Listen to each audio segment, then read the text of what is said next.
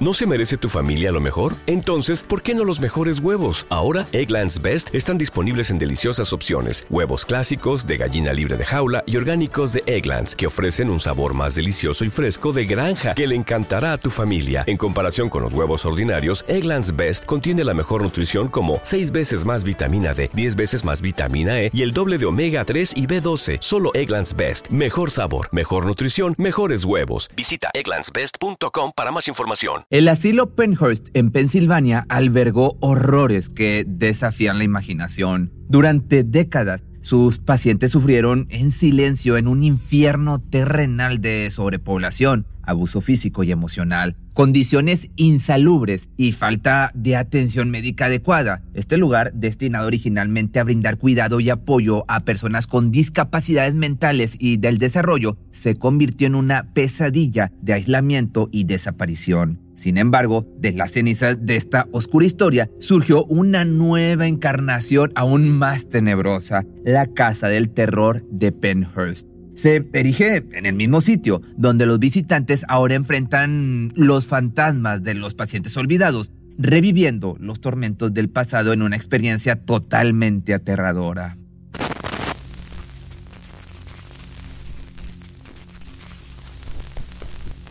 A principios del siglo XX, la sociedad estadounidense estaba experimentando cambios significativos en la forma en que abordaba la atención y el cuidado de las personas con discapacidades mentales y del desarrollo. Antes de la fundación de Penhurst, muchas personas con esta problemática vivían en condiciones precarias, marginadas y sin acceso a ningún tipo de atención adecuada. El movimiento para establecer instituciones como Penhurst estaba influenciado por una combinación de factores, incluida la creciente preocupación por el bienestar de las personas con discapacidades, la influencia de la eugenesia y la idea de que la segregación de estas personas era la mejor manera de lidiar con sus necesidades. En ese momento se creía que la atención especializada en un entorno controlado era una forma progresista de brindar tratamiento y educación. Así que en el año de 1908 se fundó oficialmente Penhurst como la Escuela Estatal de Penhurst. Su objetivo declarado era proporcionar educación y atención a personas con discapacidades mentales y del desarrollo en un entorno seguro y controlado. El énfasis estaba en la formación y la rehabilitación con la esperanza de que los residentes pudieran adquirir habilidades y mejorar su calidad de vida. Desde 1903 hasta 1908, en el tranquilo rincón de Crop Hill en Spring City, en Pensilvania, comenzaron a alzarse los cimientos del asilo, un lugar que con el tiempo se convertiría en un testigo, como te decía al principio, de sombras y un verdadero sufrimiento, un infierno en la tierra en un vasto terreno de 633.913 acres, que vienen siendo 256.535 hectáreas, un lugar bastante grande. Conocido como el campus inferior, surgieron los primeros edificios. Cada uno llevaba una designación simple pero fría. F era el comedor de niñas, G funcionaba como la cocina y el almacén, H y K eran las cabañas de las niñas, N servía como comedor de niños, P se convertía en la casa del maestro, Q, T, U y V ofrecían refugios a los niños, R se dedicaba a la educación, W albergaba la lavandería y costura y la X era la fuente de energía. En 1918, P se transformó en un edificio administrativo temporal hasta que el asilo abrió oficialmente sus puertas, acompañado por L y M en 1919. La década de 1920 vio el surgimiento de Whiteman y Wilson primero y segundo junto con Penhold para el alojamiento del personal. La mirada al futuro se materializó en 1929 con la finalización del edificio de asambleas que se convertiría en gimnasio y auditorio para los residentes. Los edificios en el campus inferior aún eran identificados por letras como ya te había dicho F, I, K, P, Q, R, N, U, V, T, W y X. Sin embargo, en la década de 1960 se les asignaron nombres para dotar de identidad a estas estructuras. El campus superior, también conocido como la colonia femenina, vio la construcción de los edificios Pershing, Buchanan, Audubon y Keystone en 1930. Después de la Segunda Guerra Mundial, Capitol Hall se unió al paisaje, junto con Devon en el campus inferior en 1971. Luego, Horizon Hall abrió sus puertas marcando hitos en la expansión y en la evolución de Penhurst. Los primeros años estuvieron marcados por un crecimiento constante, como te das cuenta a medida que más personas con discapacidades fueron admitidas en la institución. La misma comunidad se convirtió en un lugar autosuficiente con granjas, talleres y escuelas. El énfasis estaba en la educación y el desarrollo de habilidades con la esperanza de que aquellos que vivían en Penhurst pudieran convertirse en miembros más autónomos de la sociedad. Penhurst era una institución autónoma con una amplia gama de instalaciones y servicios para sus residentes. Esto incluía también un parque de bomberos, almacén, peluquería, planta generadora de electricidad y fincas agrícolas para abastecerse de alimentos. Además, ofrecía oportunidades culturales y de entretenimiento como una biblioteca, estudio de arte, teatro, gimnasia y sala de juegos. La capacidad de Penhurst era totalmente impresionante, como te das cuenta, con espacio para 3.500 residentes. Podríamos decir que era una pequeña ciudad y contaba con un hospital también bien equipado con 300 camas y dos cirujanos de guardia para atender sus necesidades médicas. Se proporcionaba atención a una amplia gama de personas con diversas necesidades y condiciones. Esto incluía a personas con retraso mental, en su mayoría niños, así como a individuos que sufrían de epilepsia, problemas motores, malformaciones físicas e incluso a niños superdotados, cuyo comportamiento desafiante para la época los convertía en candidatos para su internamiento. La población de pacientes era mayoritariamente joven, a pesar de que entre ellos había personas de hasta 70 años de edad. A pesar de esta diversidad de edades, se referían a todos ellos colectivamente como los niños, un término que, aunque inapropiado, podemos decir para muchos, se utilizaba en aquella época. Para diferenciar a los pacientes entre sí, se establece una jerarquía basada en tres categorías médicas. Los retrasados abarcaban aquellos con edades entre los 70 y los 50 años, los imbéciles, vaya nombrecitos, incluían aquellos con edades entre los 49 y los 20, me refiero a años, y los idiotas eran aquellos por debajo de los 20 años. Estos términos, que hoy en día serían considerados un total insulto, eran utilizados en un contexto médico en aquella época sin embargo, con el tiempo, eh, obviamente estos términos médicos se volvieron estigmatizantes y ofensivos, lo que llevó a un cambio en la terminología utilizada, utilizando en su lugar términos como retraso mental leve, moderado, severo y profundo para describir las diferentes categorías de discapacidades intelectuales. Este cambio reflejó también una evolución en la comprensión y el tratamiento de las personas con discapacidad intelectual. Ya con el tiempo, la institución llegó a ser utilizada para recluir a cualquier persona que se considerara no normal según los estándares sociales de aquellos tiempos, lo que refleja una amplia variedad de condiciones y circunstancias que llevaban a la admisión en Penhurst. Esta política de internamiento indiscriminado contribuyó a la sobrepoblación y a la adversidad de residentes en la institución y aquí vamos poco a poco adentrándonos en lo oscuro, en lo negligente, en lo macabro. Las dificultades en este lugar eran numerosas y afectaban tanto a los pacientes como al personal. Los salarios eran extremadamente bajos, las jornadas laborales eran agotadoras y las condiciones de trabajo eran pésimas. En 1946, solo siete médicos debían atender a una población, imagínate, de 2.000 pacientes, una cifra que aumentó a 3.500 en el año del 55. En estos años, las instituciones de este tipo ya no tenían la función de proporcionar atención médica y rehabilitación, sino más bien la de encerrar y aislar a las personas de la sociedad. La falta de recursos adecuados y la sobrepoblación llevaron a una disminución en la calidad de la atención y las condiciones de vida de los residentes. Estos problemas se agravaron con el tiempo y finalmente condujeron a la exposición de abusos y negligencias en las décadas posteriores.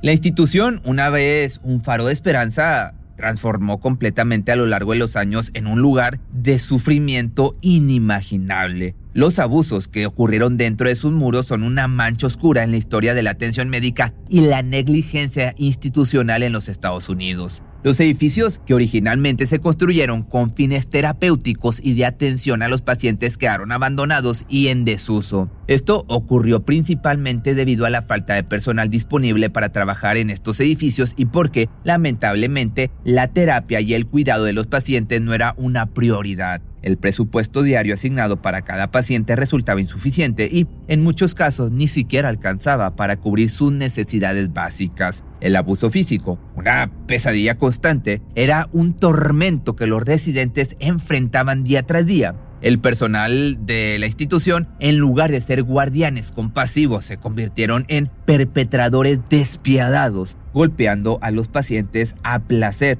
o con la menor provocación e incluso como parte de los tratamientos a los que eran sometidos. Los informes detallaban horrores inenarrables, golpizas brutales, bofetadas y el uso excesivo de restricciones físicas como forma de control. Los pasillos que alguna vez resonaron con risas y esperanzas se habían convertido en escenario de terror, donde las lesiones físicas eran moneda corriente y el miedo se apoderaba de quienes habían perdido toda voz. Sin embargo, el horror de este lugar no se limitaba a lo físico, el abuso emocional era igual de devastador. Los pacientes eran sometidos a un constante torrente de humillaciones verbales, insultos y amenazas por parte del personal. El daño psicológico resultante era una carga insoportable y la autoestima de los residentes quedaba totalmente destrozada.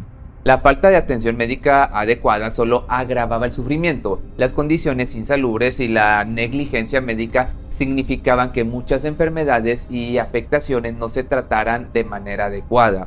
Los residentes sufrían en silencio sin acceso a la atención médica que desesperadamente necesitaban. La salud física de muchos se deterioraba rápidamente y la esperanza de una vida mejor se desvanecía en la penumbra. El aislamiento también era un castigo inhumano, se utilizaba para intensificar la agonía de los residentes. Separados de sus seres queridos y de la compañía de otros, los pacientes se encontraban solos en celdas frías y oscuras. La soledad se convertía en una tortura adicional y el aislamiento forzado socavaba la salud mental de quienes ya estaban luchando contra la adversidad. Piense en una sala de bebés y niños de entre 6 meses y 5 años, es lo que recuerda Baldini, un reportero que visitó el lugar en el año del 68. Hay 80 de ellos en jaulas de metal. Tenían que atenderlos todos los días, todo el día. Estas personas estuvieron literalmente acostadas sobre sus propias heces durante días. En 1977, el punto crítico en la historia de Penhurst llegó cuando la institución fue declarada culpable de violar los derechos humanos. Los informes de abusos, golpizas, periodos de aislamiento, abandono y otras formas de maltrato perpetradas por el personal se hicieron públicos y se convirtieron en una denuncia impactante de las condiciones inhumanas en la institución. Un factor también crucial en la exposición de estos abusos fue el documental en el año del 68 titulado Dejad a los niños, producido por Bill Baldini de la NBC, este personaje que te platicaba anteriormente, que a la vez su trabajo conmovió a la opinión pública al mostrar de manera gráfica y conmovedora las terribles condiciones de Penhurst y el sufrimiento de sus residentes. Después de que se declarara este lugar culpable de los abusos a los derechos humanos, se tomaron medidas para trasladar a los pacientes a otros lugares más apropiados, Muchos de ellos se encontraban en un estado, te puedes imaginar, totalmente lamentable debido a los abusos y la negligencia que habían sufrido en este lugar. Los edificios en Penhurst quedaron abandonados a excepción del edificio central que fue utilizado como hospital de veteranos de guerra. Finalmente, en el año del 87, cerró definitivamente sus puertas. Este cierre marcó un fin en una era oscura en la atención de personas con discapacidades en Estados Unidos y el comienzo de un movimiento hacia un enfoque más centrado en la comunidad y basado en los derechos humanos para el cuidado de estas personas. El lugar pasó a ser un símbolo de abuso y negligencia, a un recordatorio de la importancia de respetar y proteger los derechos de todos los individuos, independientemente de sus capacidades. Pero con todo esto, el horror que se vivió en este lugar no se borra con nada y sumándole veteranos de guerra, se hace una mezcolanza que se convierte obviamente en algo totalmente tétrico y paranormal. Y esto es de lo que te voy a platicar ahora, del horror que se vive en este lugar o se vivió en este lugar. La reputación de Penhurst como un lugar con una presencia inquietante de almas en pena no es sorprendente, como te digo, dadas las terribles experiencias que ocurrieron dentro de sus paredes. Uno de los lugares más aterradores en la institución es el cuarto de los castigos, donde los internos eran sometidos a condiciones inhumanas, encerrados con camisas de fuerza durante días sin recibir alimento ni ver la luz del sol. Quienes se aventuran a visitar este lugar a menudo informan sentirse profundamente incómodos. experimentando mareos, falta de aire y una sensación de frío persistente que los obliga a retirarse. Además de las sensaciones físicas perturbadoras, muchos visitantes también han notado fenómenos paranormales en este lugar. Se ha informado que los dispositivos electrónicos como celulares y cámaras dejan de funcionar misteriosamente en ciertas áreas de la institución. El área que solía albergar a los niños pequeños o la guardería parece también ser un punto particularmente cargado de actividad paranormal. Algunas personas afirman haber escuchado el llanto de un niño pequeño y si le ofrecen un juguete experimentan una intensificación de su presencia, lo que agrega un elemento aún más inquietante a la historia de Penhurst. En la actualidad, el sitio que solía albergar el asilo Penhurst ha experimentado una transformación significativa. Después de su cierre en el año 87, los edificios quedaron abandonados durante algún tiempo, pero más recientemente se han realizado esfuerzos para reutilizar y preservar parte de la historia de este lugar. El sitio se ha convertido en un lugar que alberga eventos de turismo paranormal y visitas guiadas que exploran su turbulenta historia y los fenómenos paranormales reportados por los visitantes. Se han llevado también a cabo esfuerzos de restauración selectiva en algunos de los edificios para mantener su integridad histórica y ofrecer una visión de lo que fue este lugar en sus días oscuros. Esto ha contribuido a mantener viva la memoria de las condiciones inhumanas que prevalecieron en la institución y a concientizar sobre la importancia de los derechos de las personas con discapacidades. Además, algunos de los terrenos que solían pertenecer a este lugar se han destinado a otros usos, como un centro de salud mental y un desarrollo residencial. Estos esfuerzos buscan revitalizar la zona y brindar servicios y viviendas más adecuadas a las necesidades de la comunidad. Pero, ¿a ti te gustaría vivir en un lugar así? Ponle que ya tiraron todo donde están las residencias, pero no creo que el sufrimiento se haya ido y quién sabe que pudiera estar enterrado. Digo, estos son solo suposiciones mías, pero tú dime qué opinas. Y nos vemos el día de mañana en un nuevo video y acuérdate que estamos en mi mes favorito del año de Halloween. Así que muchos de estos videos van a ser guiados o más inclinados hacia lo paranormal. Si te gustó este video no olvides seguirme en mis redes sociales y acuérdate que este tipo de videos son por este mes que estamos en Halloween. Si tienes alguna petición me lo puedes dejar aquí en los comentarios o si no, mándame un correo que es correo arroba pepemisterio.com.mx.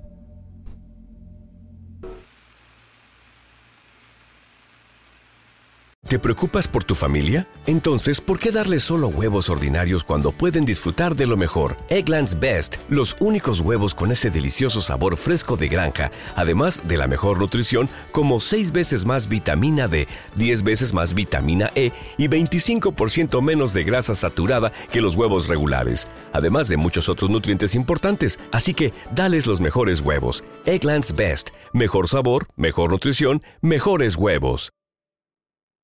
Cuando el tráfico te sube la presión, nada mejor que una buena canción. Cuando las noticias ocupen tu atención, enfócate en lo que te alegra el corazón. Y cuando te sientas mal, un buen médico te ayuda a sanar. Sabemos que mantener tu salud es tu prioridad, también es la nuestra en Kaiser Permanente, donde trabajamos juntos para cuidar de todo lo que tú eres. Kaiser Permanente, para todo lo que tú eres. Kaiser Foundation Health Plan of the Mid-Atlantic Stay Inc. 2101 East Jefferson Street, Rockville, Maryland 20852.